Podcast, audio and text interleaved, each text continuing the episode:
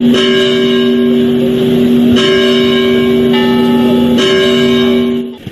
Buenas tardes, sean bienvenidos a esta edición especial de Gelón Verano, desde un poema romántico de piedra, como la definió el escritor Leopoldo Alas Clarín. Le saludamos a unos 50 metros de altura, observando al sur la quebrada silueta de la cordillera Cantábrica, mientras que al norte se adivina más que se ve el horizonte del mar.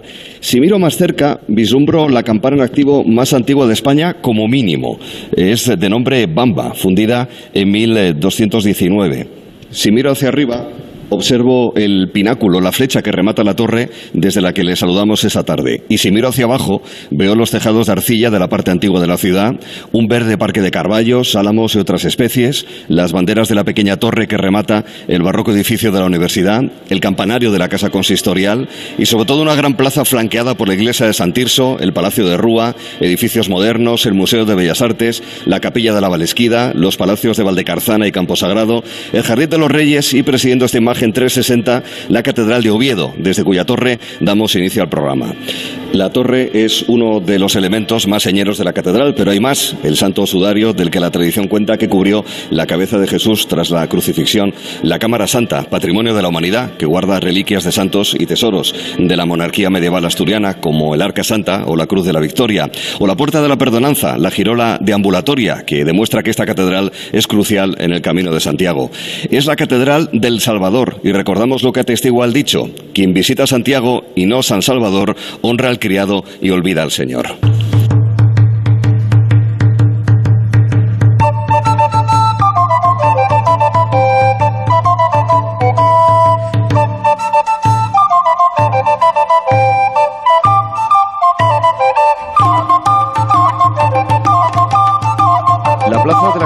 Tiene un nombre oficial, que resulta menos utilizado entre propios y posiblemente más entre visitantes y sobre todo peregrinos. Es la plaza de Alfonso II el Casto. Es uno de los reyes de la monarquía asturiana, soberano desde 791 en tiempos marcados por la influencia carolingia que traían los gascones, de aspiración a recuperar el territorio ocupado por los musulmanes, de compromiso de mantener o no la tradición visigótica heredada desde hacía algo más de un siglo. A primeros del siglo IX a la corte llegó la noticia de la aparición en un bosque, en el campo de las estrellas, en Compostela, del sepulcro del apóstol Santiago sea por fervor cristiano, curiosidad histórica o ansia de ampliar poder en el territorio del noroeste peninsular, el rey Alfonso viajó hacia Occidente, hacia Galicia, dio por auténticos los restos óseos y ordenó erigir una basílica para protegerlos y honrarlos. De ahí que este segundo Alfonso de la monarquía asturiana sea considerado como el primer peregrino, se estima que en 834. Una estatua se erige en Santiago en la plaza de Entrepraciñas de la capital gallega para recordar que Alfonso llegó desde Oviedo, origen del camino.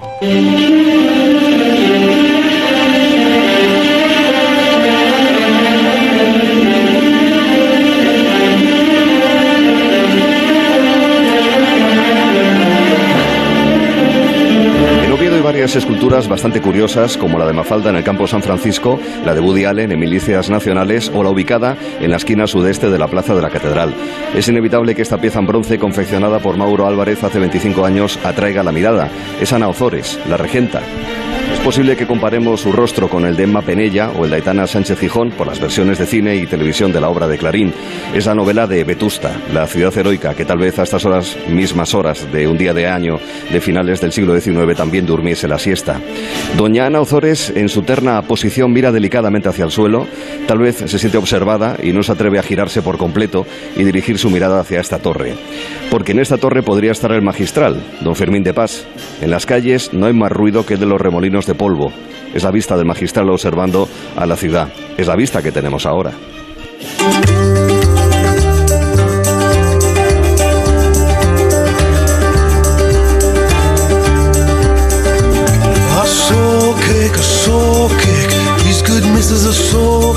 an apple, a pear, a plum, or a cherry. Any good thing to make us all merry. Soul cake, a soul cake. Please, good misses a soul cake. One for Peter, two for Paul, and three for him that made us all. Soul cake, soul cake. Please, good misses a soul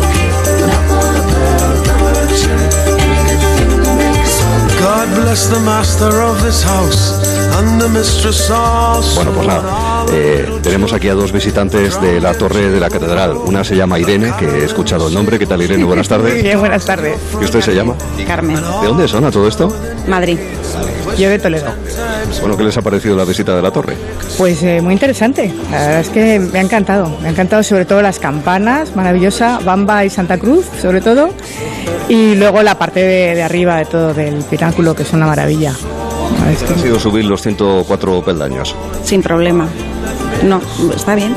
Y luego te agarras, tienes dos barandillas, al final solo una, pero mm, la verdad que no me ha parecido mucho. Y luego, como también tienes descanso, o sea que Son las muy bien. 104, ¿eh?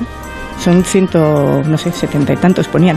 Pero muy bien, porque como hay dos paradas entre medias y eso, el agarrarse ayuda mucho. Muy bien. Les ha, ha merecido la pena la subida, Y entonces, las ¿no? vistas, las vistas impresionantes. Sí. Y muy bonito, muy, muy gracioso también los grafitis que tienen de gente de grafitis, sí. Sí, es, es muy chulo. Pues me alegro de que hayan disfrutado de la visita. Venga, muchas gracias, ¿eh? Y muy amables. Porque nosotros lo que hacemos ahora mismo es seguir. Me voy hacia la sala capitular, donde vamos a hacer el programa esta tarde en Gelón Verano. Gelo en verano.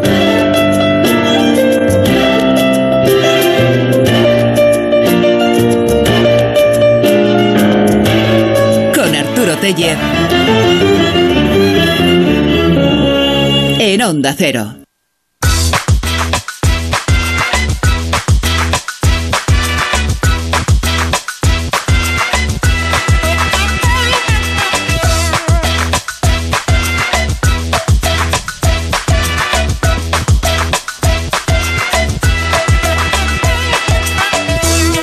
Tiempo. Venido desde la puerta que da acceso a la torre hasta la sala capitular en apenas un minuto, tal y como habíamos previsto y habíamos eh, calculado.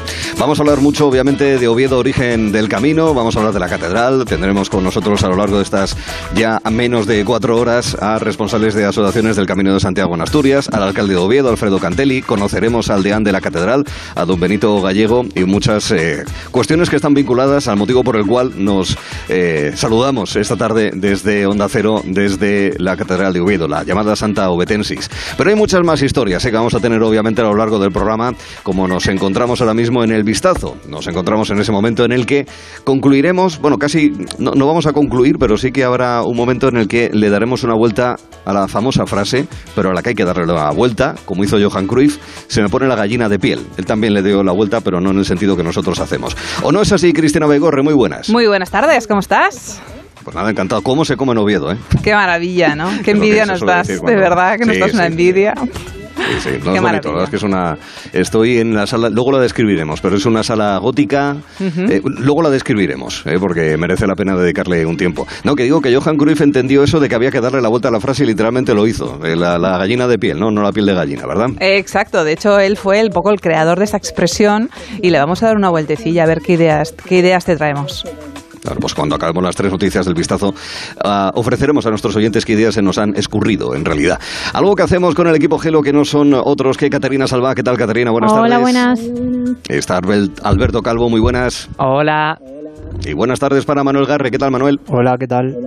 Pues nada, estamos encantados de la vida, de saludarnos y de empezar con las historias que mm, de verdad importan al personal, como por ejemplo las que están muy lejos de aquí, porque bastante follón tenemos aquí cerca, como para eh, desdeñar la posibilidad de acercarnos a China, con esos casi 1.400 millones de habitantes, el país más poblado del mundo, el tercero más extenso.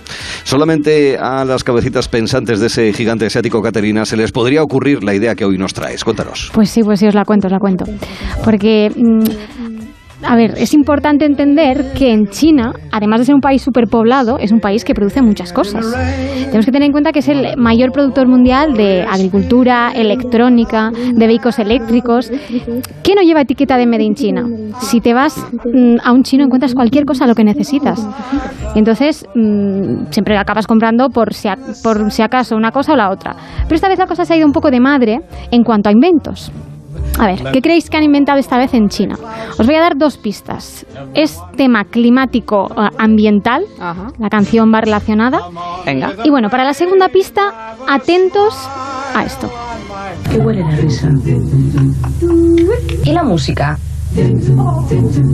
¿A qué huelen las nubes? ¿A qué huelen Esto las me suena. nubes? Ah, esto me suena. ¿Os sí, suena? sí, es, un claro. anu- es que he hecho En un, poco, un poco anuncio. de choque, ¿no? Claro, claro, es un claro. anuncio de 1999 de una conocida marca de higiene femenino. Sí. En este anuncio se preguntaban, ¿a qué huelen las nubes? ¿Y a qué huelen las nubes? Mm. Pues las nubes están compuestas de agua y de partículas como polvo o sal. Pero en China, las nubes puede que huelan en este momento a yoduro de plata. ¿vale? ¿Qué me dices? Sí, ¿Qué me y a cuentas? otros productos químicos. ¿Y por qué?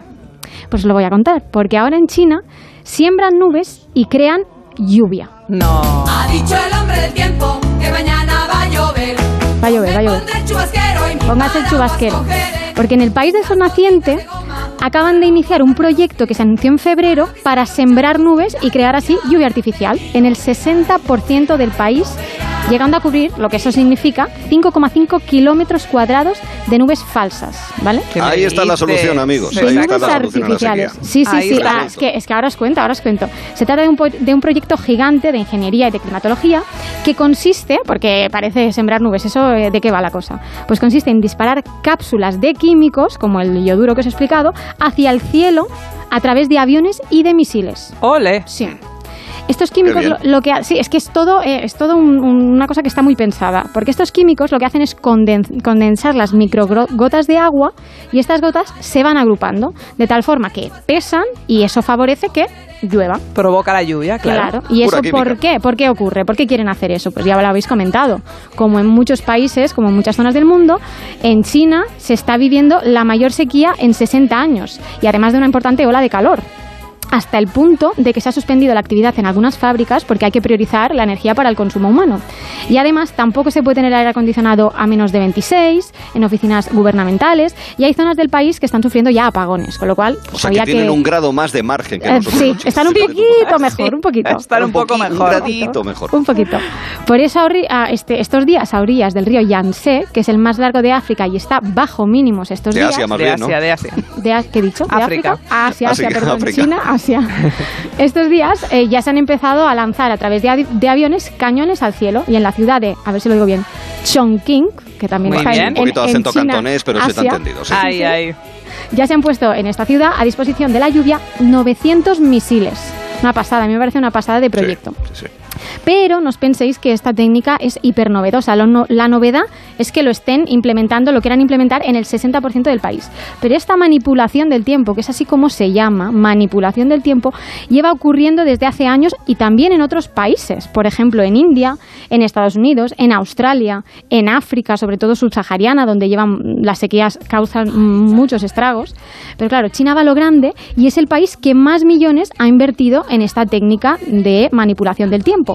Y desde hace décadas. Y además me he enterado yo de que no solo lo hacen contra las sequías, sino también, por ejemplo, aquí.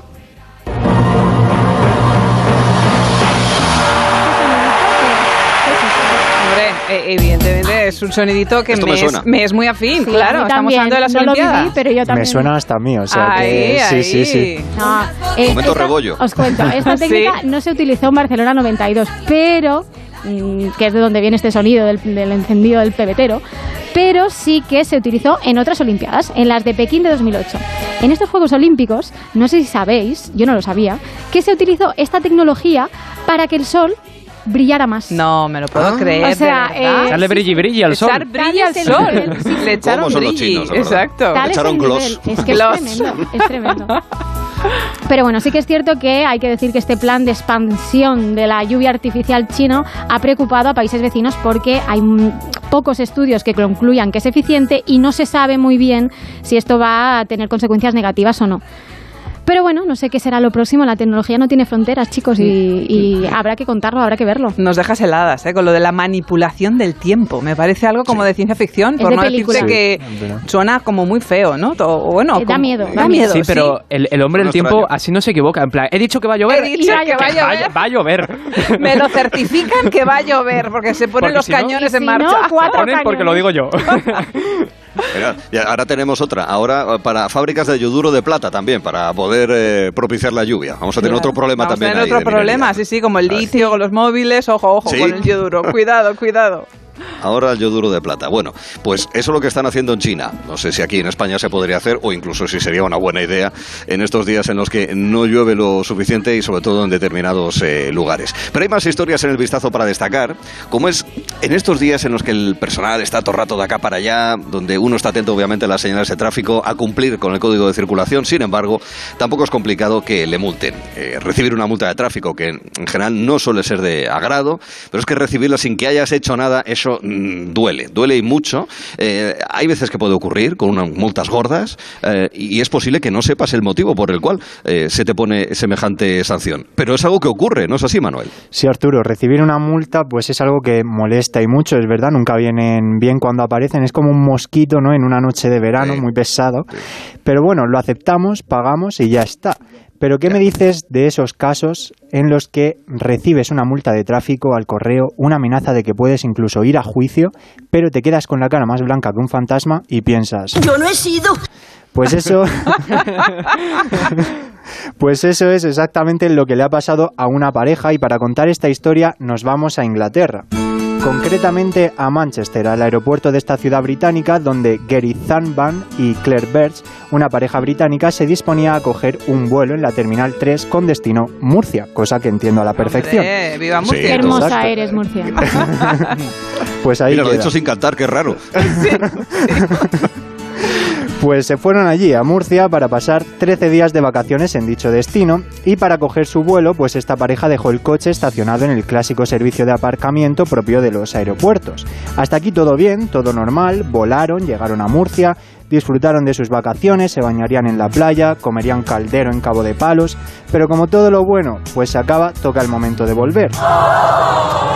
Sí, y llegan de nuevo a Manchester, cogen su coche, vuelven a casa y revisan el correo electrónico y encuentran un correo de la policía de Manchester con una carta fechada a 10 de agosto, momento en el que esta pareja pues se encontraba de vacaciones a un montón de kilómetros de su ciudad y en dicha carta la policía señalaba que su Golf GTI blanco fue pillado circulando cinco días antes casi al doble de la velocidad permitida en Alan Turing Way, una Mira. zona en la que se debe circular a 50 kilómetros por hora. ¿Cómo os explicáis esto? Pues. Ojipláticos. Huele un Claro. poco a chamusquina, ¿no? Claro, o sea, si no estaban allí, la cara de estupefacción de Gary y de Claire, pues imaginaros, te preguntas cómo es posible eh, si estuvieron fuera y no cogieron el coche, qué pudo Se les pasar. puso la piel de gallina. Claro, en ese momento piensas, viene una banda de carreras ilegales a lo Fast and Furious, con Toreto a la cabeza, roba el coche, luego lo devuelve, o el coche tiene vida propia, es que no tiene explicación. Qué misterio, ¿verdad? Había que ponerlo, había que ponerlo. Había que ponerlo, sí. Estaba tardando. Clásico. Ya tardaba Iker. Los misterios hay que constatarlos ahí. Claro, en el aeropuerto aseguraban que el coche estuvo aparcado en el aparcamiento en todo momento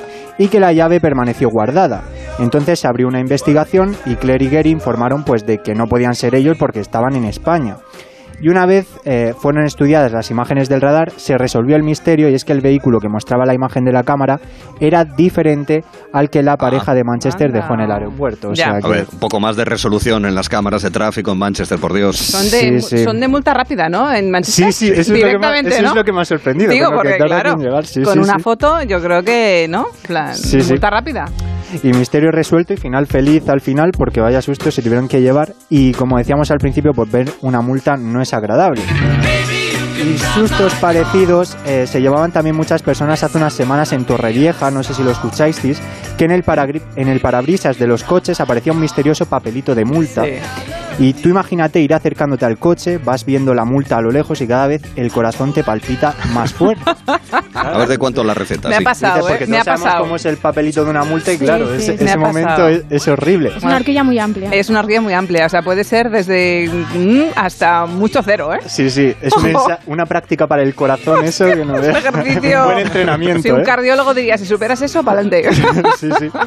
Pero luego llegas al coche y resulta que no, que se trata realmente de una iniciativa publicitaria de una conocida empresa de ocio nocturno de la ciudad. Ah, Madre mira mía, graciosos, ¿ves? cachondos. vaya, vaya gracia, ¿verdad? Sí que llaman la atención con eso. Pues sí, sí, totalmente llama la atención, técnica, ¿eh? ¿eh? de marketing. Sí, sí, eso. Sí, no sé yo, ¿eh? Incluso.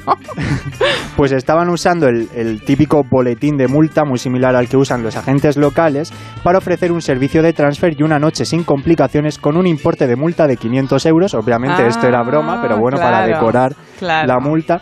En fin, sustos que no dan gusto y al final ni Claire, ni Gary, ni los transeúntes de Torrevieja tuvieron que hacer frente a ninguna multa. Todos felices, una forma de entrenar al corazón, como decíamos, y anécdotas para el recuerdo y ya está. ¿Quién quiere hacer ejercicio cuando te pueden poner una multa? Exacto. Claro, y ahí pues puedes comprobar si tu sistema cardiovascular está en buenas condiciones. ¿Alguna historia de multas así curiosa que se pueda contar? Que se Eh. pueda contar, ¿eh? No, no digo saltarse un stop y provocando un accidente. No, no, o encima me multan. Hombre, no, claro. Pero yo ya. sí que recuerdo una vez una multa en el coche de mi madre y llegó a casa y claro, ese momento de ¿quién llevaba el polo tal día, tal hora, volviendo de no sé dónde pone aquí?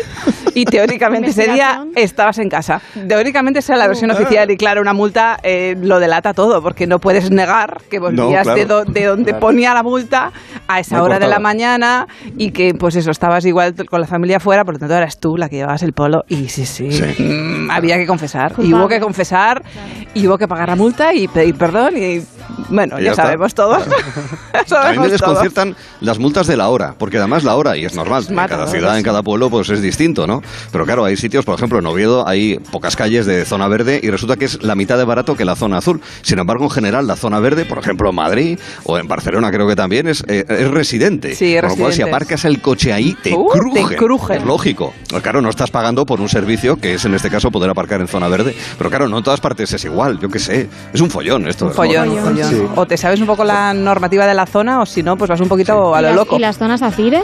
No sé si se llaman así en todos sitios, pero en, Acire, en- ¿no? en Mallorca... eh, Claro, es que en cada sitio se llaman se de llaman manera diferente, diferente. además y es desconcertante, ¿eh? Bueno, son las típicas zonas donde si no eres residente no puedes pasar y una vez que has pasado ya te, ya te mandan la multa y ya, ¿Ya? no puedes, aunque des marcha atrás, ya, ¿Ya la has está? liado. Ya hay gente que pasa. ¿Ah, sí? cámara- ah, de forma reiterada, ¿no? Sí, a lo que- mejor la ponen nueva, la gente no lo sabe, pasa una semana todos los días por ahí y toma multazas. Pues cada día una multa, Claro, qué bien, mía. ¿no? Sí, sí, Te maravilloso. salen las vacaciones bien, ¿eh? Sí, sí. Sí, sí, lo disfrutas eh, plenamente y eso, ya digo, pasa con la hora, la OTA, la zona azul, llámelo como quieras. Todo, todo. Es la- eh, especialmente en ese, en ese ámbito. Bueno, son historias, queridos amigos de tráfico, eh, y también hay historias muy propias de este momento en el que yo entiendo, nosotros estamos en contra completamente de la siesta a esta hora de la tarde, Sí. como entenderán, ¿eh? 3 y Sí. 21 de la tarde, Nada, horroroso. 2 y 21 en Canarias, bueno, la siesta para nosotros es un enemigo, pero hay que entender que el personal se duerme, se, se duerme, especialmente en esos largos viajecitos en tren, en autobús, se pueden hacer tediosos, echas, una, eh, echas un sueñecito. La cosa es que hay que saber, Alberto, dónde rendido. No vaya a ser que te duermas en un hombro conocido, ¿verdad? Eso es Arturo. En mi vistazo de hoy os voy a contar la simpática anécdota que le ocurrió ayer a la cantante Lola Índigo. Y es que lo que le ha pasado a la artista granaína seguro que nos ha pasado a todos alguna vez. Os cuento.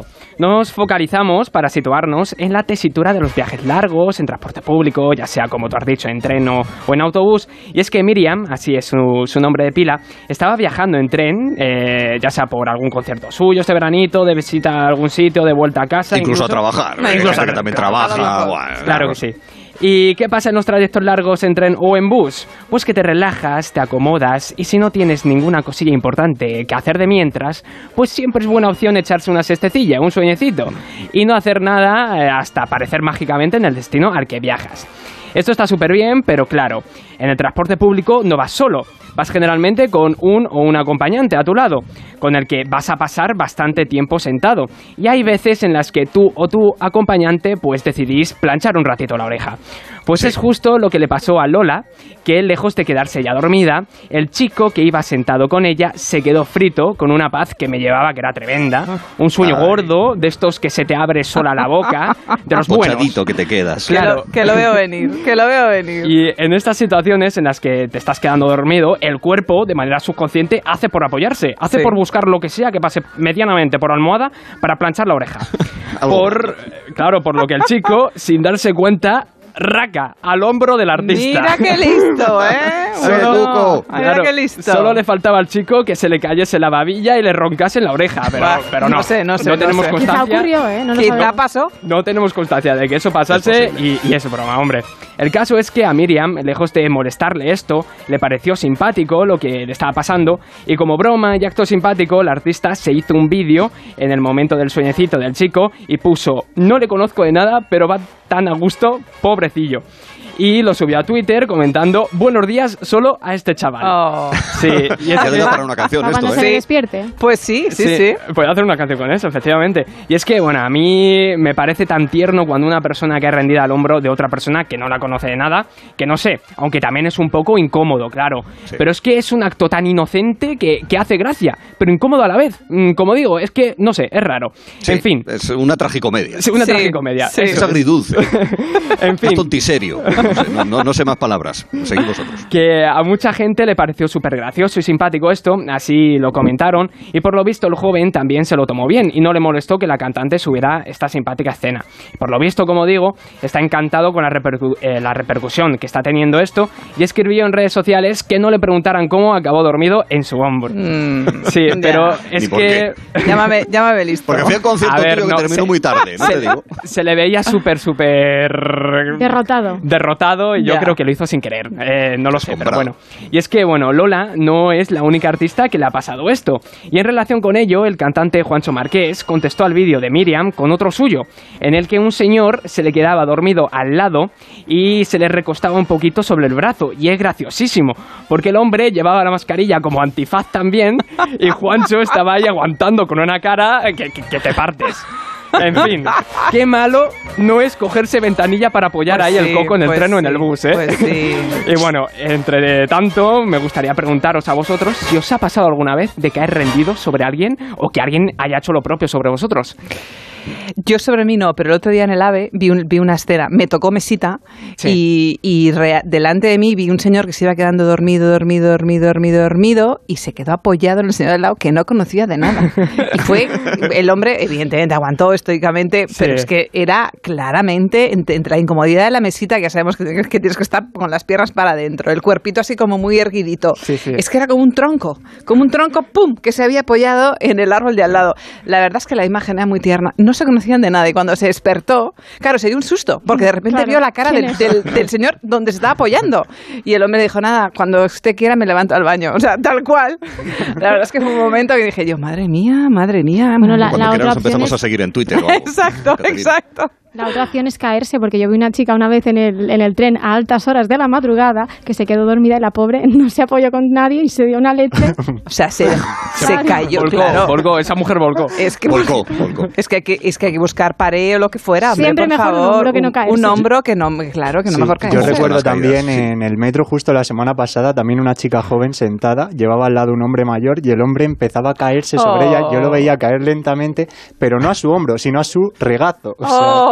claro el momento de la chica que estaba tierra trágame por favor y deseando que llegara a su parada Para levantarse, ¿no? claro claro Señoras, señores, esto tiene una moraleja muy clara y es que eh, si tienen el día de bajón, si están tristes, si están desasosegados y sienten desazón, hagan una cosa. Cójanse un tren de metro o de autobús a las 7 de la mañana o a las 11 de la noche, que seguro que alguien cae y entonces ya se vienen arriba, porque no hay nada mejor que ver que alguien se cae, salvo uno mismo. Eso Sí, es una salvo cosa uno que mismo. no- no, no nos gusta, sí señor. Ahora, queridos amigos, os voy a plantear un reto. Tenemos un reto importante siempre a estas horas más o menos de la tarde en el vistazo, donde eh, queremos mm, desafiar al lenguaje, sobre todo al lenguaje redicho, eh, en el sentido de no de repugnante, sino de que se ha dicho demasiadas veces.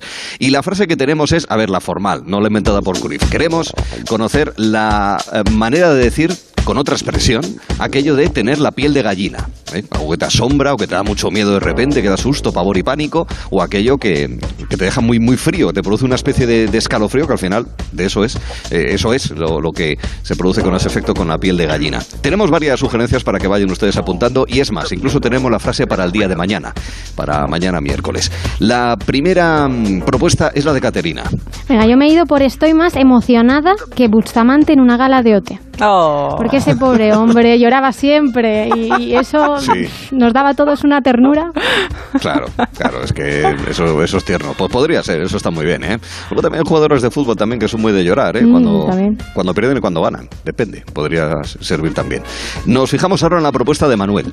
yo he pensado se me ha activado hasta la Siri Me has dejado los pelos de punta, sí, sí. Los pelos de punta. Hasta la Siri se enciende, imagínate. Ah, vale, vale, bien, vale. Claro, claro. Bien, bien.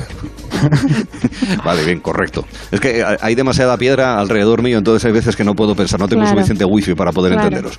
Eh, un momento ahora para que nos haga su propuesta, Alberto. Pues yo, se me han puesto los pelillos como cuerpo spin. Ya, bueno, sí. Es verdad. En vez de gallina, por, pues, por Exacto. Sí, cosquillo. bueno, cambiamos, spin. cambiamos animal, ¿sabes? Claro. Bueno, erizo de mar. Arizo de Una mar, cosa- exacto. También todo lo que tenga así pinchos puede valernos. Como un cactus, como un cactus. Eh, también nos podría valer. La de Cristina Baigorri es... Yo voy por la acepción del miedo. Y a mí me da mucho miedo, por no deciros que pánico, pavor, abrir la factura de la luz. Mm. O sea, abrir el sobre de la factura de Una la luz. multa, una multa también. Yo más, mira, Una más Más la aún, factura de la aún. luz, mira lo que te digo, porque he estado todo el agosto poniendo el aire acondicionado y me, me da más miedo que una pedregada. Pues o sea llegar, que ya veremos en septiembre, ya veremos. Sí, porque con la factura de luz no puedes pagar la mitad y se acabó. No, aquí tienes que pagarlo No, de eh, arriba por eso digo entero y no admiten modificación ni no, nada no. de todo eso, ni por pronto pago ni nada. O sea que Sí. es lo que hay. Yo voy a recurrir a un emoji que suelo utilizar bastante en mis mensajes, que es que se me pone la cara del revés. No, no he tirado tanto por el tema del miedo y tal, he tirado más porque se te quedas así como patidifuso, ojiplático y demás, la piel de gallina, así asombrado, la cara del revés. Bueno, no me gusta la mía, ¿eh? Fíjate. ¿No? Eh, Hay que darle una sí, vueltilla. estoy, estoy por expulsarme y no venir mañana. No, ¿eh? hombre, no. No, lo perdonamos. Después de semejante fallo. Bueno, eh, os propongo un desafío, y a la audiencia Venga. también, obviamente.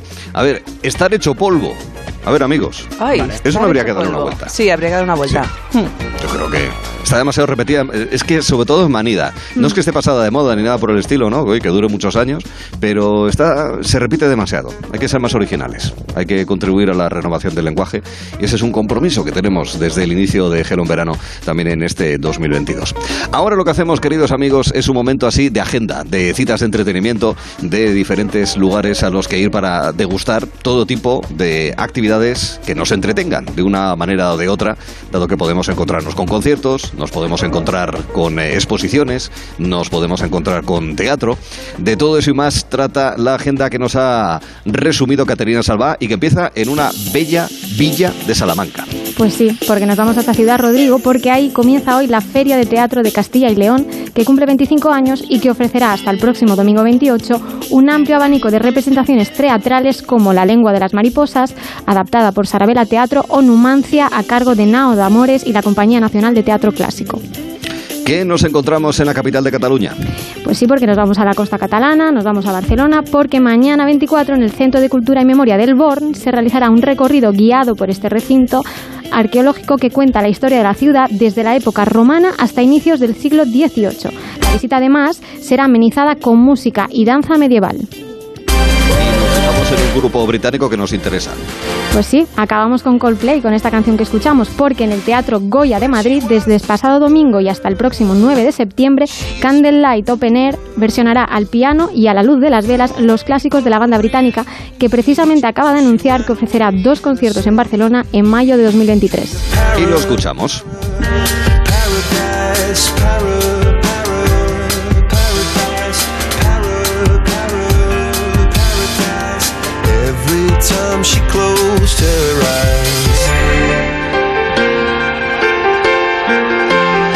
Coldplay en Madrid, en el Teatro Goya. Lo destacamos como también queremos resaltar aquello que en realidad destacan los usuarios de las páginas web de A3 Media y también de La Razón. Empezamos en onda Cero.es, Manuel. Pues sí, en Onda Cero lo segundo más leído tiene que ver con lo que adelantábamos hace unos días de que el SEPE, el Servicio Público de Empleo Estatal, lanzaba una oferta de 7.211 puestos de trabajo con contrato indefinido y sueldos de hasta 2.000 euros. Y lo más leído es una pieza que nos habla de todas las huelgas previstas en las aerolíneas para este verano, como en Ryanair, EasyJet o Iberia Express. Eso da para una aplicación ya. bueno, miramos ahora Antena 3. En Antena 3 destaca hoy el drástico cambio que ha provocado la sequía en el delta del Ebro, que ha hecho desaparecer su verde habitual, pudiendo ver en la web imágenes y vídeos de ese cambio. Y también destacan de nuevo los incendios con la última hora de Bellís y Moaña sobre todo. Nos fijamos ahora en lo que más destacan los usuarios de La Sexta y también, bueno, sí, de La Sexta. Luego irá La Razón. Pues en la sexta lo segundo más leído es la última hora de la guerra de Ucrania, con la última hora de la reunión de urgencia de la ONU para debatir sobre la central de Zaporilla. Y lo más leído es que el economista Gonzalo Bernardos ha insistido en que los tipos de interés van a seguir subiendo y aconseja cambiarse a una hipoteca a tipo fijo. Si estás en una hipoteca de tipo variable, dice que así nos vamos a ahorrar mucho dinero. ¿Qué se destaca en la página de internet de La Razón? En La Razón, lo segundo más leído tiene que ver con el nuevo gadget antirrobo que ha sacado una reconocida cadena de supermercados. Se trata de un felpudo que tiene una alarma con sensor de presión. Y lo más leído es la reacción de Shakira al primer beso en público de Piqué con la que parece ser su nueva novia, Clara Chía. La reacción de Shakira ante el primer beso de Piqué. De la nueva novia Sí, de, de la nueva novia de Piqué. Sí, claro. Con la nueva novia de Claro, Piqué. Sí, claro, claro. Qué cotillas somos, ¿eh? Hombre, es que la verdad Eso, es que eso, perdón, eso, esta pareja... eso supera todo. Ahí, ahí, ahí. Supera todo, supera todo. Lo que mm, queremos abordar ahora mismo es conocer la previsión del tiempo en las playas de cara a la jornada de mañana para que estemos bien informados sobre qué nos vamos a encontrar. Si lluvia, si granizo, si nieve, si mucho calor. Empezamos en Galicia, Cristina. Pues mira, te llevo a la playa Rodeira, en el municipio de Cangas, en Pontevedra. Van a tener sol por la mañana y por la tarde nubes. Viento y oleaje flojo, temperatura máxima de 29 grados y 15 en el agua, fresquito. Estam- estamos en Asturias. Playa del municipio de Coaña, por la mañana nubes y por la tarde hay aviso de lluvia. Viento y oleaje débil, temperatura máxima de 23 grados en el aire y en el agua 19. Una playa de Cantabria. Playa Oriñón, en el municipio de Castrurriales, nubes todo el día, viento y oleaje débil, temperatura máxima de 26 grados y en el agua 22. Estamos en el País Vasco. Pues mira, te llevo a la playa del municipio de Zarauz, en Guipúzcoa. Por la mañana van a tener algo de nubes y por la tarde hay posibilidad de lluvia. Viento flojo y oleaje moderado, temperatura máxima de 30 grados y en el agua 25. Estamos ya en el Mediterráneo, en concreto el catalán. Playa Vilafortuña, en Cambrils, la provincia de Tarragona. Por la mañana sol y por la tarde se va a nublar. Viento y oleaje débil, temperatura máxima 31 y en el agua 28. ¿Qué tal por la comunidad valenciana? Provincia de Alicante, playa del municipio de Finestrat. Sol todo el día, viento flojo y oleaje moderado.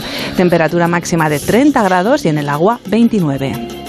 ¿Qué tal por Baleares? Pues mira, te llevo a Mallorca, a la Cala Montañón, el municipio de Santiñí. Allí van a tener todo, todo el día sol con viento y oleaje débil, 32 grados de temperatura en el aire y 29 en el agua. En el litoral de la región de Murcia. Playa Mistral, en el municipio de San Javier. Sol por la mañana, pero por la tarde nubes. Viento y oleaje entre moderado y débil. Temperatura de 30 grados en el aire y en el agua 28. Andalucía tiene derecho a dos porque tiene Sí. dos mares. Pues- Empezamos en el Mediterráneo. Pues mira, por ejemplo, en Málaga, en Rincón de la Victoria, por la mañana van a tener nubes y por la tarde sol. Viento y oleaje débil. Temperatura máxima de 31 grados de temperatura en el aire y 26 en el agua. En la vertiente atlántica, Zara de los Atunes, un lugar precioso, municipio de Barbate. Allí van a tener sol todo el día, viento moderado, pero oleaje débil, 29 grados de temperatura en el aire y en el agua 23. Una isla de Canarias. Pues mira, te llevo a la isla de Tenerife, al municipio de Puerto de la Cruz, a la playa Jardín. Allí van a tener sol con viento débil y oleaje moderado, 27 grados de temperatura en el aire y en el agua 22. ¿Qué tal por Ceuta? Playa La Ribera van a tener sol todo el día con viento flojo y oleaje moderado, 29 grados de temperatura en el aire y en el agua 25. Y en Melilla. Playa del Hipódromo, allí van a tener nubes todo el día, viento flojo y oleaje moderado, 28 grados de temperatura en el aire y en el agua 25.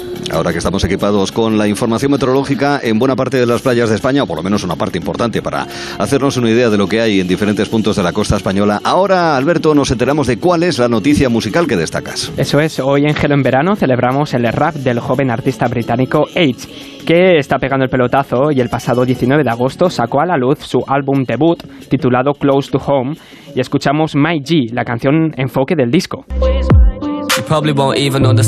You So I'ma try and paint the picture on the canvas. Just wanna tell you, you won't ever get abandoned. Can't lie, I started writing and got anxious. But you're my biggest blessing, what a life that I've been granted. Close to Home es el primer álbum de estudio del artista de Manchester y cuenta con un total de 16 pistas, con colaboraciones con Ed Sheeran, eh, Ashanti, New Machine, Bakar y A.G. Tracy.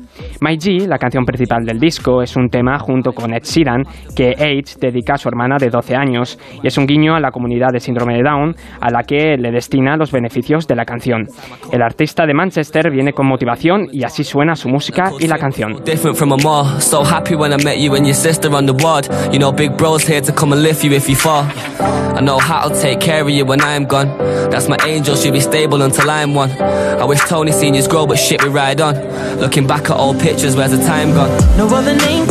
La música que nos destaca Alberto Calvo y de más música vamos a hablar además en breve, porque no lejos de donde nos encontramos, la Catedral de Oviedo, como decimos desde que empezamos Gelo en Verano esta edición, está el Teatro Campo Amor, el teatro que es escenario de obras eh, dramáticas, de danza, de ballet, pero también de los premios Princesa hace unos años de los premios eh, Príncipe, pero muy especialmente lo es del Festival de Zarzuela y de la ópera de la temporada de ópera, que está a punto de arrancar en apenas unas semanas. Están con ensayos, hemos invitado a varios de los artistas que están trabajando en ello.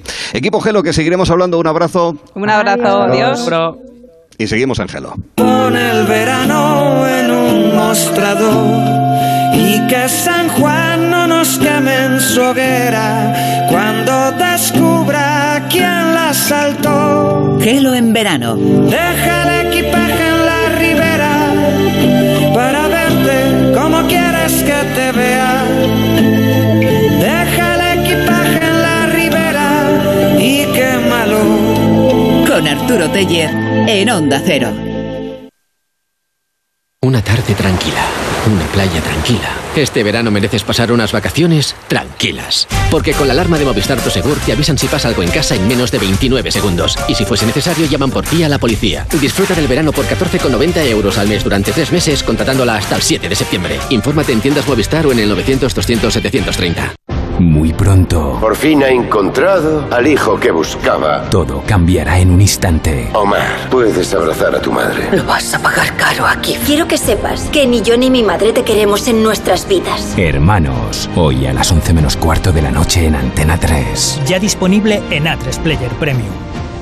¿Tú sabes lo que es tener una iluminación? Ya te lo digo yo. Levantarte un día y decir, voy a hacerme de Yastel. Yo me hice hace poco y ahora me han mejorado la tarifa sin subirme el precio. Escucha, fibra y dos líneas de móvil con 24 gigas por 39.95 precio definitivo. No esperes, que ya me iluminé yo por ti. Llama al 1510.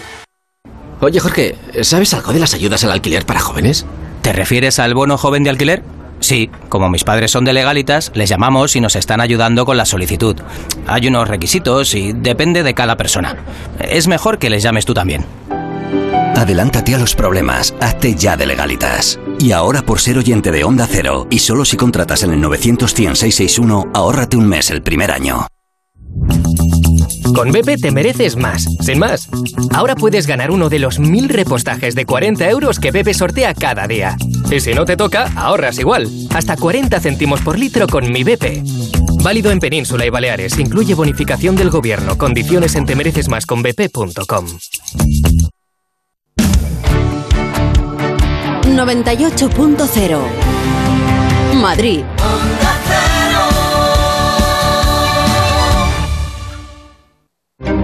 ¿Sabes qué es lo maravilloso?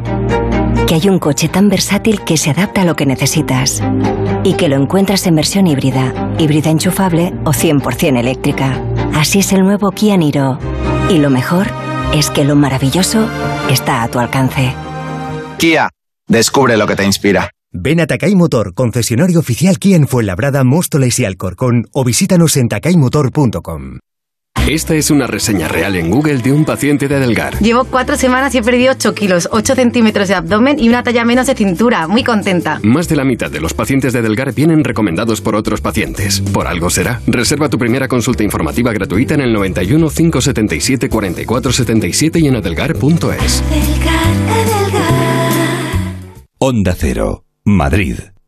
Si es que ya lo digo yo siempre, dúchate que sale económico, pero eso sí, hazlo en un plato de ducha de Duchamanía. Hazme caso, ¿no ves que una bañera tiene más peligro que meter los dedos en un enchufe? Y mira que son bonitos los platos de ducha de Duchamanía. Oye, con suelo antideslizante, sus mamparas, para entrar a vivir, pues eso, dúchate que sale económico y llama a Duchamanía, que no me enteré yo que no lo haces. En Madrid, Paseo del Molino 6, 91 468 4907 y duchamanía.es. ¿Quieres vender tu coche? Busca, compara y si alguien te paga más, ven a Ocasión Plus. Mejoramos cualquier tasación. Mejor pago garantizado. Pago en 30 minutos. Ocasión Plus. Ocasión Plus. 13 centros en Madrid. Nuevas aperturas en Arganda y Villalba. Localiza tu centro más cercano en ocasiónplus.com. Abiertos sábados y domingos.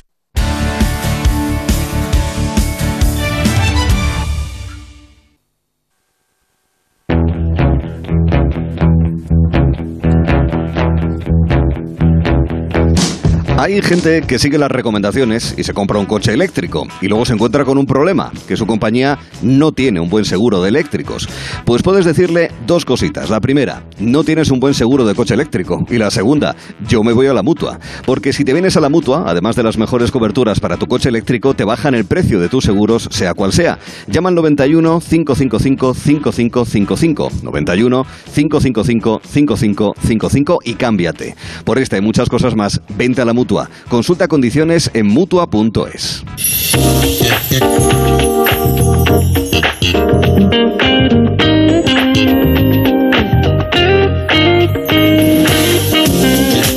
cuarto, las 4 de la tarde, una hora antes en Canarias, desde la sala capitular de la Catedral de Oviedo en este Genón Verano Especial. Y como les decía anteriormente, nada, cinco minutos caminando tranquilamente se llega al Teatro Campo Amor, uno de esos coliseos en los que en toda España se intenta representar lo mejor y se intenta dar eh, lo mejor para la actividad cultural de cada ciudad, de cada pueblo, en el conjunto del país. Una referencia de las temporadas de ópera en nuestra, en nuestra nación, en España, es sin duda la ópera de Oviedo, que arrancará el próximo 11 de septiembre. Tiene varios títulos por delante, pero vamos a destacar el que a estas horas están a punto de seguir ensayando porque están haciéndolo día a día, eh, entre otros, las eh, dos personas, los dos artistas que están con nosotros. Es La Dama del Alba, una ópera compuesta hace ya 15 años, se va a estrenar, basada en la obra mm, dramática del autor Alejandro Casona.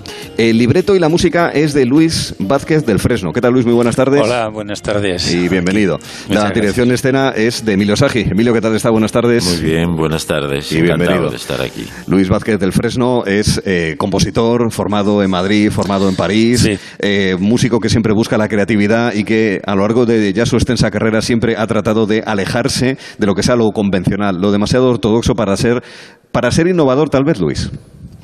Bueno, eh, creo que, que como decían los clásicos, o es, plagio, las cosas son plagio o es tradición.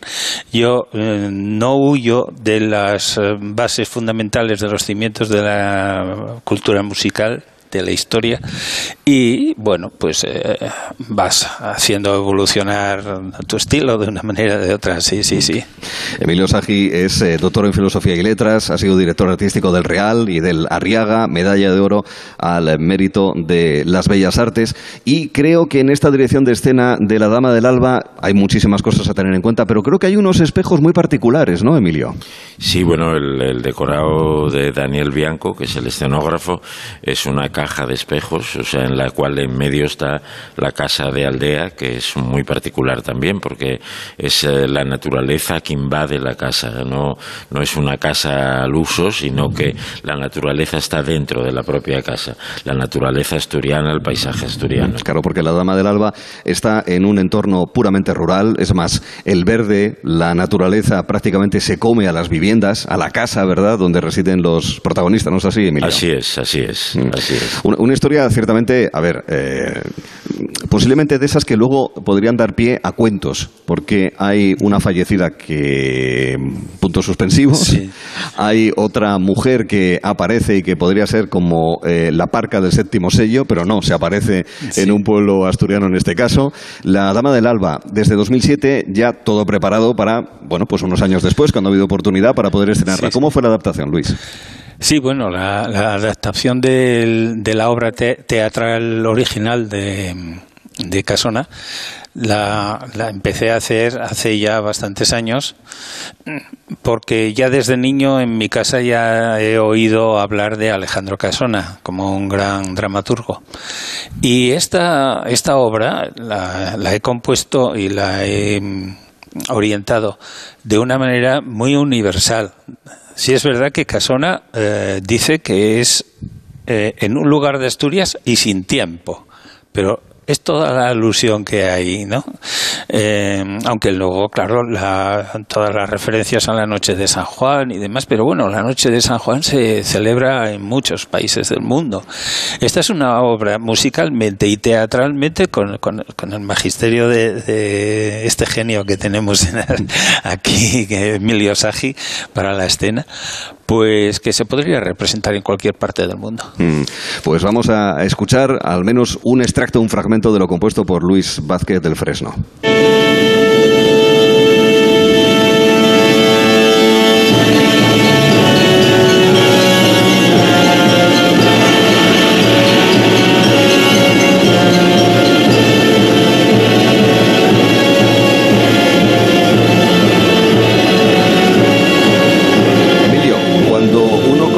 El contenido, el trasunto de los personajes, la narración y también, obviamente, escucha la música. ¿Cómo activa usted sus conocimientos académicos y profesionales tras una larga trayectoria para eh, llevar a cabo su trabajo como director de escena? Bueno, vas poco a poco. Desde el primer momento que te encargan la obra, sea esta o sea otra, pues empiezas a estudiar un poco las bases de, crítica literaria. En primer lugar, al ser una obra basada en la, una obra de teatro de Alejandro Casona, empiezas a trabajar la crítica literaria, a ver qué dicen los, los críticos, los, los eh, vamos, la gente, las autoridades de literatura. Y luego poco a poco empiezas a imaginarte tu, tu, visión, tu visión de esto. Yo no quería desde el primer momento que fuera una cosa local, que, mm. que los, protagonistas fueran vestidos de aldeanos eh, tipo llaniscos o porruanos o de asturianos. No, no quería eso. Yo quería que fueran un pueblo sin tiempo, como dice Casona, pues yo lo planteo en un pueblo pues de los años 60, de los años 50, un pueblo la gente va vestida pues eso con pantalones, camisas, las señoras con batitas con flores, con flores como se iban los pueblos, la criada pues con mandiles y con piezas de punto y un poco esa naturaleza que yo quería que estuviera sumamente presente que, invade la casa, que invade la casa y que invade yo creo que el alma de los protagonistas. Yo creo que también la historia de, que, que, Casona plantea es un poco también típico de las narraciones asturianas. Hay muchas narraciones asturianas de cuento que son que tienen una, una parte muy fantástica, muy irreal, ¿no? Todas las historias de duendes, de trasgos, etcétera, etcétera. Yo quería que todo eso se plasmara, pero de una manera mm, eh, con una dramaturgia muy muy muy moderna, una dramaturgia nada buscando los localismos. Yo creo que los localismos son se quedan ahí. Hay que hay que hay que universalizarlos. Yo creo que la obra de, de Casona es una obra muy interesante, una obra mm, poética, con una poesía, con una lírica impresionante y la, y la música también, con lo cual yo creo que es lo que tenemos que hacer, intentar universalizar todo eso que tenemos delante y no no meternos en una idiosincrasia y provinciana, y, provinciana ¿no? sino que eso que es asturiano traspasarlo y hacerlo un poco universal. Yo eso es lo que quería y lo que estoy planteando en todos los ensayos y bueno, estamos trabajando en ello pues pues porque bueno, es una obra nueva, una obra difícil, es una obra que nos cuesta mucho aprenderla a todos porque no, es... Si no forma, eh, digamos, del repertorio habitual. Ahí está, del repertorio habitual, entonces, bueno, pues los ensayos son trabajosos, pero, pero bueno, es muy interesante y bueno, pues es lo que, lo que nos toca en el momento que dijimos a todos, tanto los cantantes como yo, que sí a hacer este proyecto, pues tenemos que entregarnos a ello de una manera muy positiva. el, el creador cuando ve cómo se ejecuta cuando se pasa de la teoría a la práctica, ¿cómo lo está viendo Luis? Bueno, eh, bien, maravillosamente bien. Y sobre todo cuando ya empieza a, cobrar forma la escena, porque los cantantes, el casting que tenemos, yo estoy encantado con ellos, y, y su interpretación musical mejora notablemente al, al, tener ya los, los movimientos, la escena, cómo se mueven por, por el escenario. Y, y, bueno, una pequeña anécdota, va muy bien, una pequeña anécdota. Esta, esta ópera está en cierta manera vinculada a Antena 3 y a Onda Cero. ¿Así? ¿Por Porque eh, Asústeme, me encantan las sorpresas. Vamos allá. desde que empecé a hacer los primeros bosquejos, eh, en manuscrito, a lápiz, con papel poltado, etcétera, etcétera, todavía no existían los ordenadores para esto, pues eh, al pasarlos a limpio, siempre estaba escuchando pues a Julio Otero, ah. en, Antena 3 a, a, Balbín, por ejemplo. La, en su momento. Ah. En su momento, la tertulia que tenía por la noche. Eh, o sea que Va unida, va unida la pues, historia. Pues, no, óigame, encantados que estamos, ¿eh? por la parte que, nos toca. Bueno, tenemos en la temporada de ópera de Oviedo, ya en los próximos meses estará Norma, Don Giovanni, eh, Hernani, en fin, títulos que son más, como decía antes Emilio, eh, más frecuentes. Me queda apenas minuto y medio, además ustedes tienen que marchar también para continuar con los ensayos. ¿Alguna vez eh, han tenido la oportunidad de dirigir, no sé, escenografía en una catedral?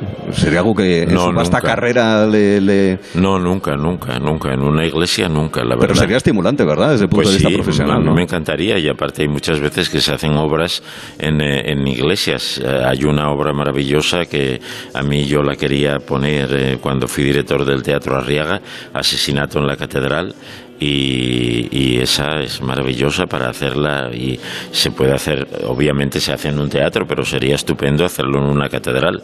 y es una obra de gran coro, de una obra maravillosa y a mí me encantaría. Hice muchas cosas raras, hice musicales, hice revista, hice hasta una junta de accionistas. O sea ah, muy bien, eso. Eh, todo, todo, todo. ¿El público eh, quedó satisfecho? ¿Había dividendo? Sí, había, había, creo que sí, que quedó satisfecho. Me alegro. Eh, o sea que quedaron un poco sorprendidos porque era más teatral que otra cosa, pero. Bueno, las juntas de accionistas son así. Yo he ido a varios. No, sí, sí.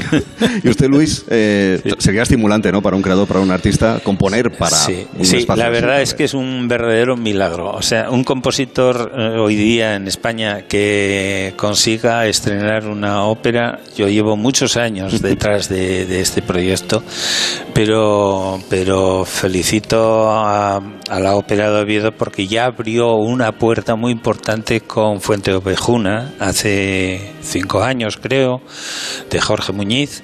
Y, y eso creó un estado en el público que perdió el miedo a las cosas nuevas. Se abrió una ¿Eh? puerta. Sí, sí, eso fue algo estupendo. Mm, eso está muy bien. Pues eh, La Dama del Alba, que se estrena en el Campo Amor, en ese que es, para muchos que nos escuchan ahora mismo, posiblemente tengan la imagen de cuando se entregan los premios Princesa, ahí es donde se va a dar inicio, como viene, viene haciéndose desde hace años, incluso antes de los premios, en la temporada de Ópera de Oviedo, iniciando ahora con La Dama del Alba.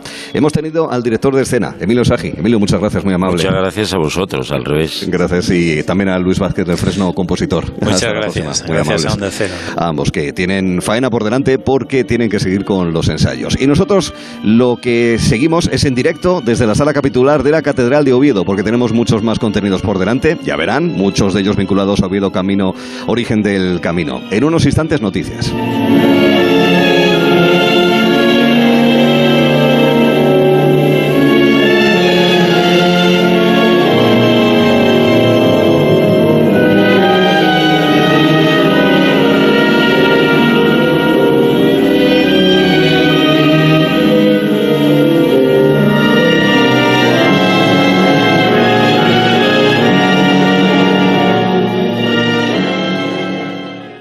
Donde no llega nadie es fácil.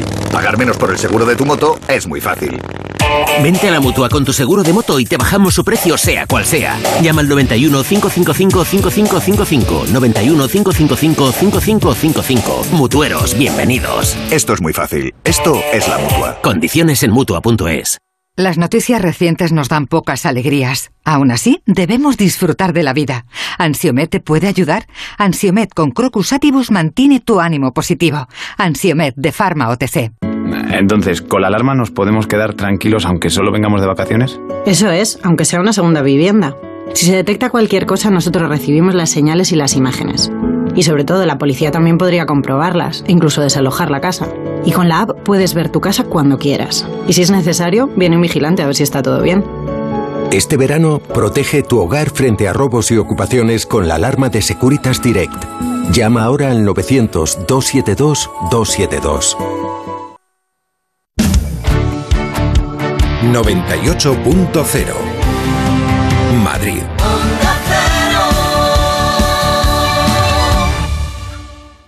Quien adelgaza en Adelgar recomienda Adelgar y ahora tienes hasta un 40% de descuento en tratamientos para adelgazar. Infórmate en adelgar.es. El envío de Burfaxes ahora es mucho más cómodo, rápido y económico con notificados.com. Con notificados.com envíe Burfaxes a través de Internet cómodamente desde su ordenador, con la máxima seguridad y validez legal, 10 años de plazo para acuse de recibo y testimonio notarial de certificación de contenido. Notificados.com, Burfax online postal y electrónico. ¿Estás perdiendo pelo y ves que va más? No te preocupes. En Insparia, el grupo capilar líder de Cristiano Ronaldo, te ayudamos a recuperar tu pelo de forma definitiva gracias al trasplante capilar. No esperes a que sea tarde y pide tu diagnóstico totalmente gratuito. Llama ya al 900-696-020 o entra en insparia.es y pide tu consulta gratuita. Onda Cero, Madrid. ¿Sueñas con formar una familia? En Eugene somos especialistas en fertilidad y reproducción asistida y llevamos más de 20 años ayudando a mujeres como tú a hacerlo realidad. Pide tu primera visita gratuita en eugene.es o visítanos en Madrid, en la calle Alfonso 1262, al lado de Atocha. Eugene, sueños compartidos, familias únicas. Grupo Eneas compra casas para reformar al mejor precio. Llame al 91 639 0347 o escriba a info@gruposeneas.com. ¿Has probado el bocadillo de guayaba? ¿Bocadillo qué? Gourmet Latino te trae el alimento de moda, el bocadillo de guayaba, un saludable bocado 100% natural lleno de todo el sabor y la textura de América Latina. Fuente de energía para deportistas. Gourmet Latino, porque comer sano es vivir mejor. Búscalo en tu supermercado habitual.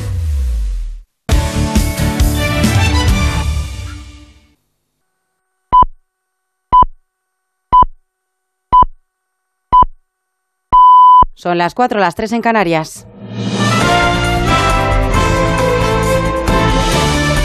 Noticias en Onda Cero.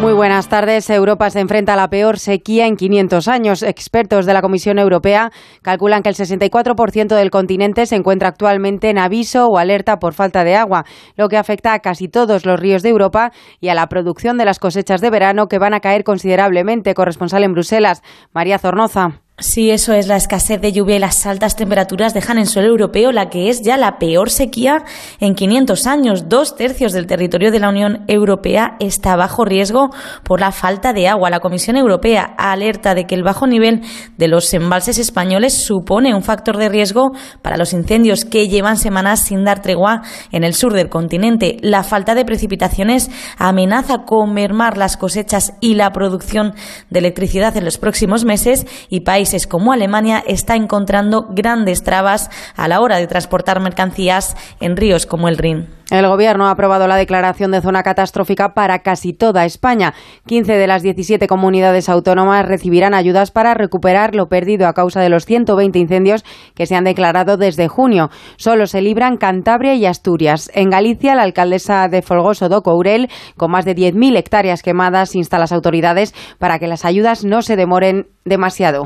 Lo espero y lo solicito, que se agilice lo máximo posible porque bueno pues eh, se están empezando a tramitar las que sacó la Junta de Galicia y sería bueno pues ir a par para que la gente pues si son compatibles pues puedan solicitarlas todas y, y poder cuanto antes empezar a seguir con su vida y normalizarla. También se ha hablado en la rueda de prensa posterior al Consejo de Ministros del plan de ahorro energético que se va a votar el jueves en el Congreso.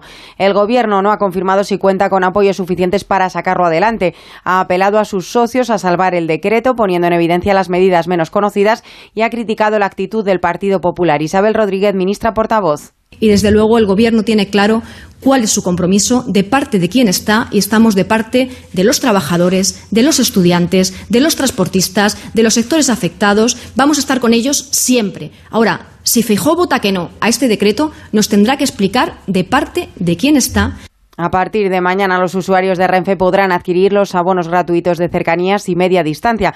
Estarán disponibles hasta el 31 de diciembre. Más cosas, el precio de la luz vuelve a subir. Mañana costará un 20% más que hoy, 436 euros con 25 el megavatio hora, un nuevo máximo desde que entró en vigor la excepción ibérica. Los expertos advierten de que mientras el precio del gas siga disparado, aunque exista un tope, no va a ser posible abaratar el precio de la electricidad. Alberto Carbajo, exdirector general de Red Eléctrica. Gas rebaja, pero no llega ni muchísimo menos a los niveles que había antes de, de, la de esta situación, ¿no? Yo creo que, pues, el precio del, del kilovatio hora, tal como está ahora mismo, mm, no vamos a tampoco, mientras tengamos los precios del gas tan caros, no vamos a tener precios de electricidad baratos. Fuera de nuestro país, una delegación de legisladores japoneses visita Taiwán para estrechar lazos ante la creciente tensión con China. La presidenta de la isla ha avisado al gobierno de Pekín de que invadir el país no le saldrá gratis. Corresponsal Laura Laplana. Desde la visita de Pelosi a principios de mes, varios países han condenado la respuesta militar de China y han mostrado apoyo a Taiwán, una isla que el gigante asiático considera parte de su territorio. Esta semana, una delegación estadounidense y una japonesa se han reunido con la presidenta de Taiwán, Tsai Ing-wen.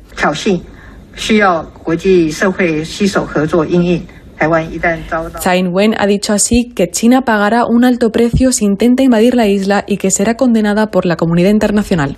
Y un último apunte, el terremoto de 3,4 grados en la escala Richter que se ha sentido en la ronda Sevilla no ha provocado incidentes y no constan avisos de que los vecinos hayan percibido el movimiento sísmico. Los deportes con Laura Carbonell. Está en marcha la cuarta etapa de la Vuelta a España. Nos cuenta la última hora Javier Barbero, enviado especial. Buenas tardes. Saludos a falta de 56 kilómetros para la línea de llegada aquí en La Guardia, con una fuga protagonista del día que se ha formado de salida. Cinco corredores cabeza de carrera, solo un español, Joan Bou del Euskaltel. También Alexei Lutsenko, el ciclista de la Astana, el mejor colocado de la general, a 46 segundos del líder, el italiano Eduardo Affini. Llegaron a tener los escapados dos minutos y medio de renta, pero el pelotón, comandado por el Jumbo, por el equipo del líder, está reduciendo ahora mismo esa ventaja a apenas 45 segundos. Nos queda la subida al puerto de Herrera de tercera categoría. Todo esto, como decimos, a 56 de meta, que junto con un kilómetro final o un medio kilómetro final en subida, deberían a priori descartar el sprint. En fútbol, el Valencia hace oficial el fichaje de André Almeida para las próximas cinco temporadas en propiedad por 7 millones y medio y guarda espacio económico para tratar de cerrar a Cavani y está a punto de concretar la vuelta de Brian Hill a Mestalla. Y en baloncesto se conocen dos nuevos descartes en la selección española. Kino Colom y Yankuba Sima abandonan la concentración y no estarán en el próximo europeo. Es todo más noticias en Onda Cero a las 5, a las 4 en Canarias. No sonoras, edición verano. ¿Te gusta el cine, las series, leer? ¿Conocer qué música triunfa en zonas del mundo de las que jamás has oído hablar? El programa para los que quieren pasarlo bien. ¿Tienes un talento que no sirve para nada? Las noches de verano en Onda Cero son ideales para demostrarlo. Esta madrugada desde la una. No sonoras, edición verano. Con Gema Ruiz. Te mereces esta radio. Onda Cero. Tu radio. No sonoras.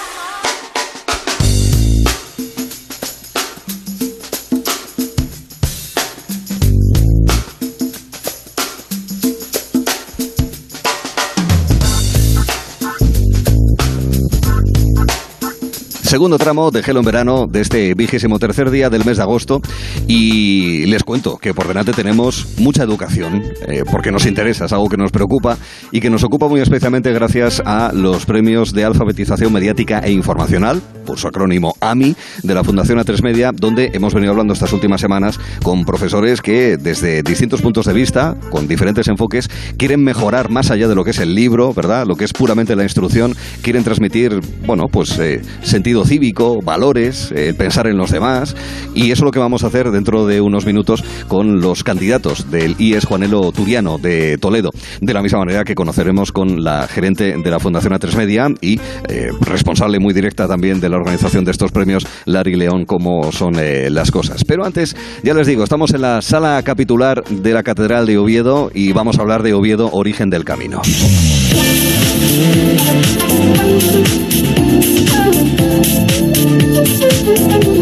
El programa en la Torre de la Catedral, que desde hace unas semanas está abierta a los visitantes. Se puede observar a esos 50 metros de altura, pues la capital de Asturias y sus correspondientes alrededores. Es una iniciativa reciente en la que colaboró y muy especialmente el Ayuntamiento de Oviedo, que se ha empeñado en eh, dar a conocer lo que es la historia, que Oviedo es el origen del camino. A ver, las cosas como son. El camino empieza a la puerta de casa de cada uno, pero sí que es verdad que ese origen del camino históricamente y a día de hoy, y se va notando además en los últimos tiempos, está en Oviedo. Alfonso II el Castro fue el que tuvo noticia, siendo monarca eh, en la Edad Media, a primeros del siglo IX, de la aparición de esos restos óseos atribuidos al apóstol Santiago. Fue hasta allí, los dio por buenos, construyó la basílica, es el primer peregrino reconocido históricamente.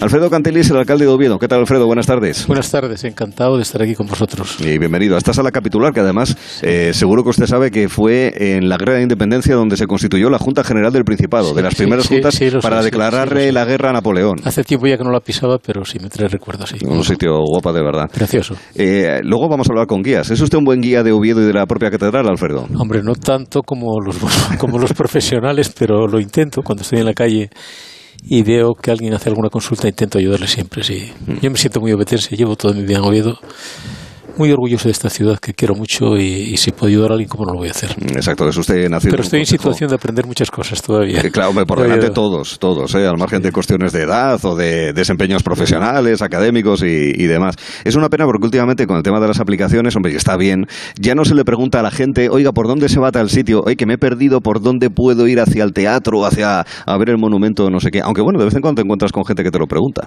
Mucha gente todavía, mucha gente que, que, que ves que, lo, que paran para preguntar que el que está al que le están preguntando a lo mejor no lo sabe y yo que me meto en casi todo en todo me, me, meto allí para ayudar. Está muy bien la tecnología pero yo creo que el contacto humano con la gente de la calle es muy bueno también y yo lo hago yo lo practico diariamente como alcalde. Mm. eh, ¿cómo está Oviedo en cuanto a turismo? en toda España hay mucho turismo hay muchos visitantes. bueno, Oviedo cuando, en concreto cuando tomaba posesión en, en junio del año 19 dije que quería un Oviedo lleno de gente bueno, yo creo que lo estamos consiguiendo.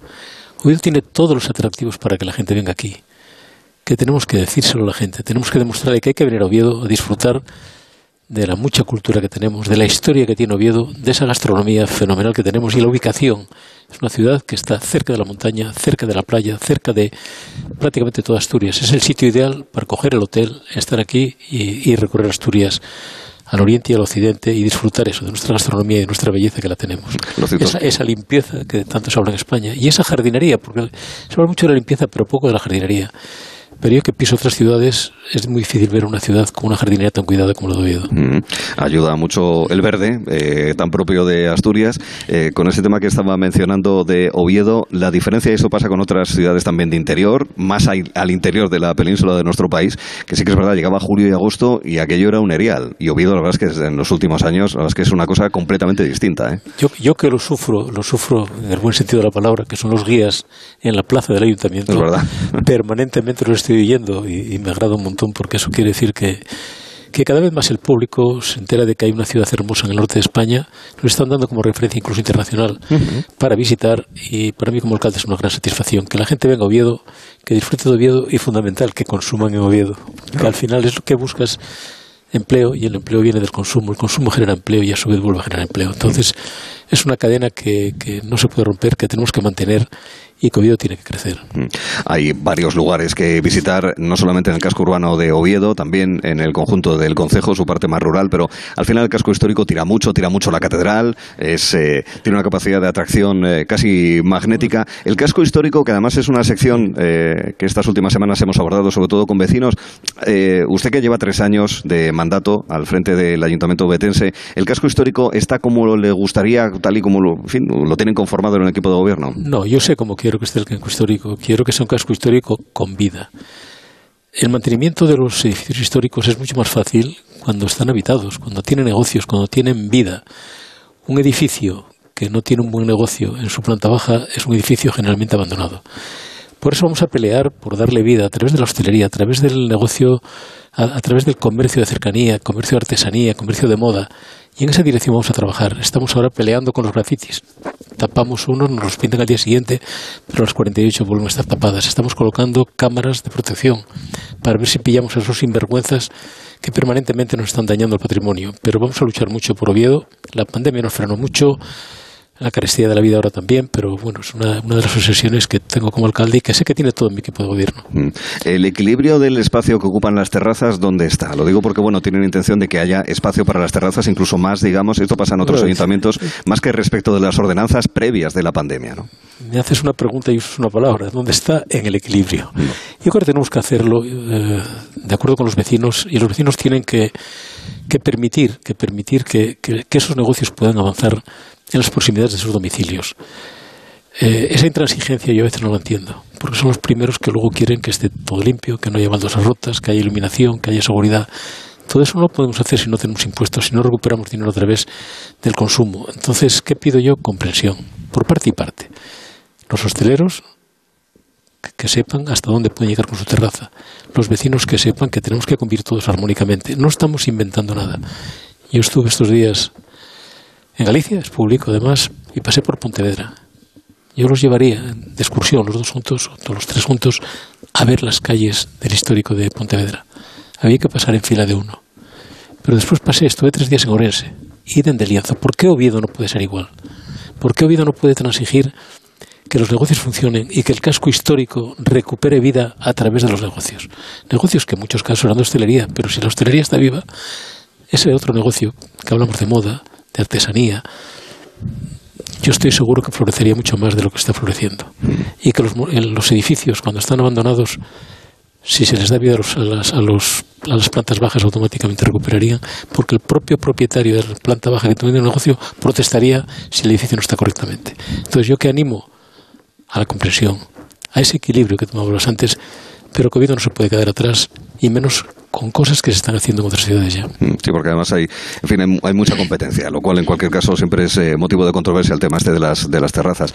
Estamos hablando en Gelo en verano a las 4 y 14 minutos, una hora antes en Canarias, con Alfredo Cantelli, que es eh, alcalde eh, viniendo desde fuera de la política, porque él es economista, fue ejecutivo de banco y persona muy vinculada a Oviedo, nacido en el cercano concejo de Teberga, pero de Oviedo y oviedista cerrado, además que él mismo lo ha dicho, utilizando esa misma expresión, y que llevan política, pues eso, tres años de, mandato, eh, eh, eh, encabezando en su momento la lista del Partido Popular, aunque no es afiliado al Partido Popular y en un gobierno apuntalado entre esta formación política y también ciudadanos. Y le pregunto por este último año, primero por las cuestiones económicas, es decir, de la gestión de los fondos públicos.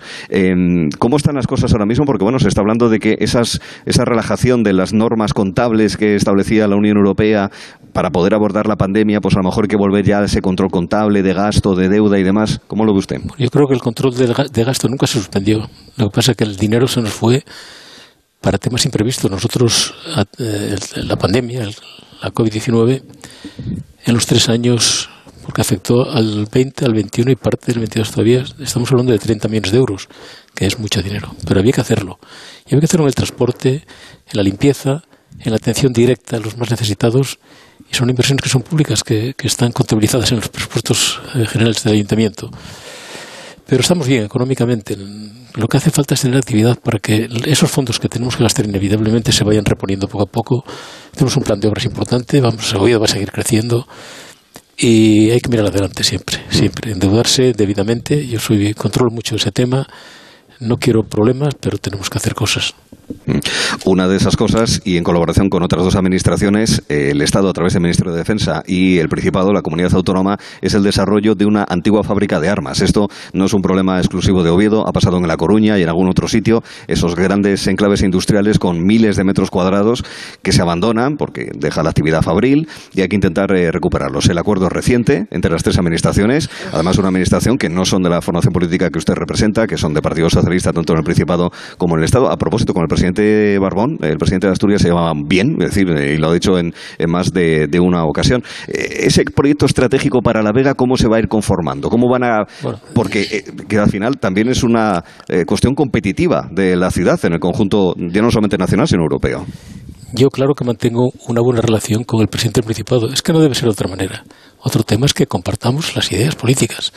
Él piensa de una manera, yo pienso de otra, pero hay que buscar un punto de, donde, donde nos encontremos todos. Y en el tema de la Vega hubo la gran suerte de que entendieron que era una necesidad no solo de Oviedo, sino de Asturias. Si nosotros hubiéramos ido solos, ese protocolo estaría sin firmar. Y bueno, lo entendió el Ministerio, lo entendió muy bien el Principado de Asturias, y fruto de esa colaboración de las tres administraciones firmamos un protocolo que creo que es buenísimo para Oviedo. Hay gente que no lo entiende, hay gente que lo critica, pero que estuvieron gobernando no hace mucho en el Ayuntamiento de Oviedo y no hicieron nada por resolverlo. Eso no es nuestro, eso es del Ministerio. es muy fácil decir, no, eso es nuestro, tiene que regalarlos, nadie regala nada. Y el, además lo, dejó la ministra muy claro en la intervención el día 22 en Madrid. Hablo del 22 del mes pasado. Es del Ministerio de Defensa, el Ministerio de Defensa se hicieron una serie de ofertas, vamos a hacerlo así, hasta que llegamos a un entendimiento, se firmó el protocolo y nosotros vamos a coger el setenta y tantos por ciento, ochenta por ciento de lo que son los 120.000 metros cerrados de la Vega. El Principado se va a quedar con la nave de Sánchez del Río, una nave de cinco mil y pico metros, y creo que es una operación magnífica para Oviedo. Hay gente que nunca lo va a entender, pero a lo mejor no sirven para otra cosa tampoco. Eh, este, el tema, mencionábamos antes el tema del gasto. Usted fue algo crítico con ese decreto del gobierno de eh, restringir, de establecer límites horarios para la iluminación de edificios públicos. ¿Mantiene el mismo criterio? Ahora se está analizando en el Congreso. Lo mantengo y lo mantendré siempre. Yo soy muy partidario de, de, orientar a la gente qué camino debemos seguir en esta situación tan complicada con el tema enérgico, pero no de la imposición. Yo creo que usé la palabra dictadura el día que salió el decreto y la sigo manteniendo. Yo creo que la gente tiene que ser responsable, primero, de sus dineros, porque si, si controlan el consumo energético están ahorrando dinero y la situación no está para tirarlo. Pero tenemos que, no podemos tomar decisiones sin mirar hacia la economía, en este caso de Oviedo. Los comercios tienen que seguir vendiendo, las terrazas tienen que seguir abiertas y, tiene, y el cliente tiene que estar cómodo. Todo esto hay que sensibilizar a la gente, sensibilización antes que, imposición, para que realmente ahorremos energía. Pero yo creo que en todos los ámbitos. ¿Por qué en el comercio sí y en una casa no la pagan lo del salón? Que a lo mejor está viendo la televisión y puede verlo sin luz. Es mucho más, mucho más extenso, mucho más importante que, que focalizar en cuatro escaparates eh, que inevitablemente mmm, dan tristeza a la ciudad y, en segundo lugar, pueden afectar incluso la seguridad de, de los territorios. Eh, a cualquier alcalde que se nos ponga a tiro, a menos de un mes de las elecciones locales, se lo tenemos que preguntar. Eh, ¿Usted ya da por hecho que va a defender esas ideas encabezando una lista el año que viene? Bueno, son mis ideas de siempre. Yo no, smile muy poco. Yo puedo equivocarme, pero me seguiré equivocando. Soy un poco tozudo en eso. Bueno, creo que sí. Creo que, bueno, yo estoy dispuesto a continuar. Creo que el partido está contento conmigo y, e intentaré sacar un buen resultado en las próximas elecciones, como no. ¿Y espera muchos cambios en la dirección regional del PP asturiano, que ahora tiene congreso? Bueno, eso habría que preguntarlo en Génova. Yo no estoy afiliado a mi partido, además lo digo públicamente. O sea, el, el hecho de tener un papel donde dice que estás afiliado o no lo estar, a mí no me cambia nada. Yo soy del Partido Popular de toda mi vida, encabecé una lista por el Partido Popular, soy alcalde gracias al Partido Popular. ¿Y qué pido? Que haya orden que haya orden y que, que, es un momento importante para el partido y que, que bueno que se obtengan los mejores resultados en las próximas elecciones. Para eso hay que hacer las cosas bien. Como eso no sabemos qué es lo que va a ocurrir, eh, sí sabemos eh, cuestiones mucho más precisas como es eh, San Mateo, porque, en fin, el verano en Oviedo es muy potente, pero ahora vienen las fiestas, que son las de San Mateo, que vienen con sus conciertos y con muchas actividades y que hace que la vida en, en la ciudad no resurja porque ya hay mucha vida este verano, pero tiene todavía más potencia Sí, septiembre en Oviedo. ¿eh? El mes de septiembre es un mes por excelencia de festejos en Oviedo. Primero, yo vengo del centro asturiano 20 años. Primero hay unas grandes fiestas en el centro asturiano. Luego viene San Mateo. Luego vienen los gallegos también poniendo ahí su granito de arena. Y Oviedo tiene que ser un hervidero de gente. ¿Vendrá Fijo este año? Por a veces viene. Pues no, no a los gallegos. Es más complicado. A sí, los bueno, gallegos, sí. Yo le pregunto por un gallego. Sí, pero igual viene, igual viene un poco más adelante. Igual no puede venir este año a la fiesta, pero sí va a venir a un tema de los gallegos más adelante. Pero no quiero adelantarme tampoco porque la agenda de él es más complicada que la mía. y yo manejar la agenda del presidente, al cual quiero mucho y respeto mucho, no lo voy a hacer nunca. Pero el Asturias viene fácil. Él tiene mucho cariño a esta tierra. Va a luchar también por Asturias, porque Asturias y Galicia vamos juntos en casi todo y espero que, que, el resurgir de Asturias vaya un poco de la mano de Fijo, mm. muy pronto además. Eh, hablamos de San Mateo, hablamos de ese otoño, hablamos también de los premios Princesa, que este año van a ser el próximo 28 de octubre, eso también es, es marca España, es marca Asturias, es marca Oviedo, ¿eh? esos galardones sí, antes hablamos de, de, lo que tiene Oviedo, es que Oviedo lo tiene todo, hasta los premios Princesa de Asturias, que trae gente de la élite internacional a Oviedo todos los años, pues ese es nuestro, muy nuestro eh, donde habrá muchos actos, como siempre, donde usaremos la fábrica de la Vega para que se hagan cosas allí. Y nada, dar la bienvenida a todos los jurados, a todos los premiados y a toda la gente que, que nos visitan esas fechas y que disfruten de Oviedo. Y que pueden venir aquí a Origen del Camino, porque esa es la idea, es decir, sí, que yo, aquello que fue historia sea presente, ¿verdad, Alfredo? En Origen del Camino me da mucha pena que a lo largo de 30 años nadie se haya acordado de que el primer peregrino había salido de Oviedo. El, yo, al rey Alfonso II, le pongo una pega Hombre, cuando fue a Santiago a visitar la tumba del apóstol, ¿por qué no trajo los huesos del apóstol, lo que quedaba allí, para Oviedo? Y el Xacobeo sería al revés. ¿Eh? Sería muy bonito. O sea, al final del Xacobeo siempre en Oviedo.